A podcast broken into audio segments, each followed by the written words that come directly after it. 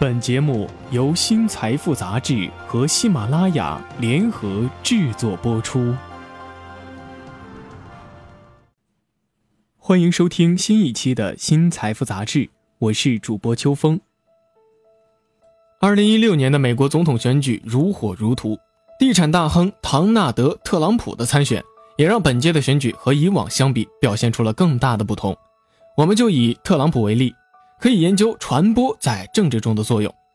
他的参选提出了这样一个问题：如果将个人品牌、有力量的信息和无限的资源相结合，最后能产生怎么样的结果呢？不管从哪方面来看，四年一度的美国总统竞选都为民众提供了机会，可以对他们生活的社会进行评估。最首要的问题肯定涉及了对内对外的重大政策。美国人有机会扪心自问：对现任总统的表现是否满意呢？现任总统是否遵守了自己参选时的诺言呢？国家是不是正在沿着正确的方向发展呢？对于国家面临的问题，执政党是否有正确的解决问题，或者某个在野党提出的办法更好一些呢？这些都是重要的评价标准。从另一个层面来看，美国人可以亲身感知政治体系的现状，比如说选举程序是否合理呢？是不是能够真实反映美国公众的意见呢？最终的结果是否最优？还是被一些因素所扭曲呢，并不符合国家的最大利益。可能扭曲选举结果的一大要素就是金钱。在过去的几年当中，竞选总统需要的费用成倍的增加，这主要由于法庭取消了原来对个人捐款金额的限制，公众可以为他支持的候选者捐款，想捐多少就捐多少，只要自己有能力负担。支持者认为限制个人捐款金额不是民主的。这侵犯了美国民众的自由，个人可以自由选择如何使用自己的金钱，但是批评者却声称，这样会让富人对政治的影响力更大。小编认为呢，主要关注在于总统竞选中现代传播所起到的作用。美国总统竞选可以说是公关界的奥运会，每隔四年，职业的传播专家们试图采用最为精确的方式传达他们的信息，战胜别人。当然，能否在竞选中获胜，受到很多方因素的影响。最佳传播者并不一定会赢得竞选，但是专家们会研究谁赢得了这场传播战争。当然，仅供未来参考用的。随着社会媒体的广泛兴起，我们正在经历一场传播的革命。每年都有巨变发生，竞选者想一直站在前沿，其实并不容易。比如说，七年前的奥巴马总统参选的时候，和其他的竞争对手相比。他在线上沟通方面有了很明显的突破。二零零七年，仅仅是两届选举之前，当时担任参议员的奥巴马宣布参加总统选举的时候，推特的用户还不到一百万。而现在呢，仅仅美国本土就有五千五百万活跃的推特用户，而且他在美国的影响力不仅体现在使用者的数量，竞选人每天都会根据推特上发布的某条信息炮制全国的新闻。从而将他们的信息传达给数以百万计的美国公众。咱们再往前倒一次选举，那个时候的竞选人还主要是依赖报纸、杂志、广播还有电视来影响他们的目标受众。而现在呢，除了这些传统的渠道之外，竞选人还必须使用 Facebook、YouTube 以及海量的博客，还有网上的新闻评论，玩转这些技巧是通往总统竞选的门票。小编关注总统的竞选已经有数十年了，每一届的选举都有不同，而本届由于地产大亨唐纳德·特朗普的参与，和以往的选举相比，表现出了更大的不同。他几乎打破了所有的规章制度，却依然能够在共和党初选中保持领先的地位。他说过一些可能会断送其他竞选者职业生涯的话，甚至还攻击过其他候选人以及整个民族。尽管他对中国在贸易和投资谈判中表现出的成熟技巧表示倾慕，但是中国也是他的攻击目标之一。不过，他对美国政府处理中国问题的方式批评的更为凶猛。特朗普认为，他本人会是更好的和中国的谈判者，超过现任总统以及其他所有的候选人。更直接一点，超过这个星球上的所有人。他是一个相当自负的家伙。很显然，特朗普的言论在共和党里边赢得了很多的投票者的共鸣。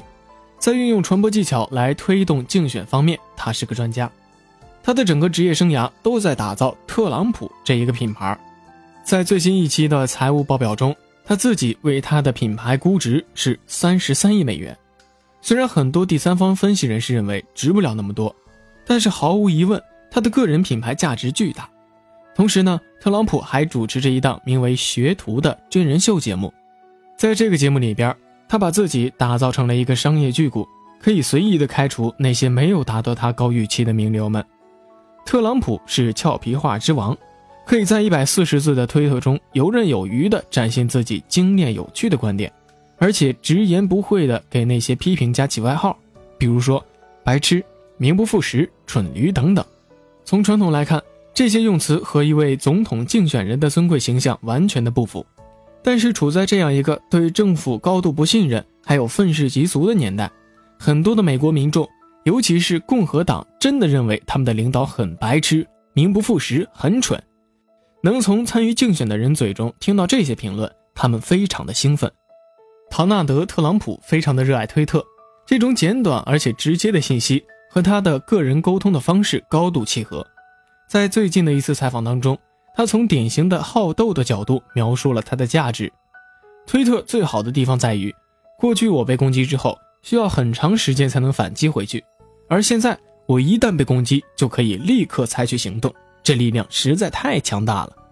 从来没有一个像特朗普这样的人正儿八经的参选美国总统。尽管他受到共和党初选选民的欢迎，但更广泛的民众并没有被说服。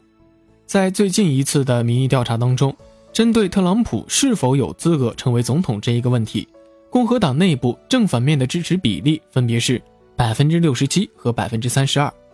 但将范围扩大到全体民众，有百分之五十二的人认为他不合格。在以往的选举中，共和党内部的精英能够想办法阻止这种支持率的竞选者赢得初选，但是特朗普的个人资源实在太广了，党内的精英也拿他没办法。很多的观察人士相信，特朗普最终会偃旗息鼓。他们表示，当前正处于一个竞选的娱乐阶段，等到选举结果临近的时候，选民就会更加认真一些，抛弃特朗普。不过，在之前的选举当中，竞选人失去支持率的主要表现是金主停止给予财政支持，竞选人因为没有钱，只能被迫的退出竞争了。但对于特朗普来说，不可能出现钱不够用的问题，只要他愿意，可以一直留下。目前看来，特朗普要传达的信息、掌握的现代传播技巧以及无限的资金支持，让他在共和党初选中完胜所有的对手。没有人知道这种优势能持续多久，不过，几乎没有人相信他真的会当选美国的总统。只是大家不清楚他会在哪一步以怎样的方式落败。他的每一次过火的评论，让他承受着各方的严厉指责，也使他在共和党内部的支持率上升。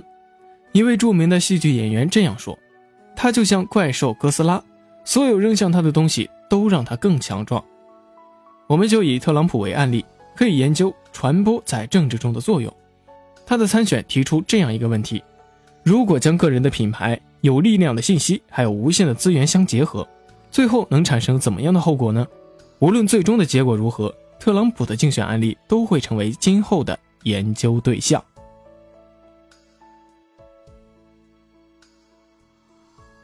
本期的新财富杂志到这里就结束了，我们下期再见。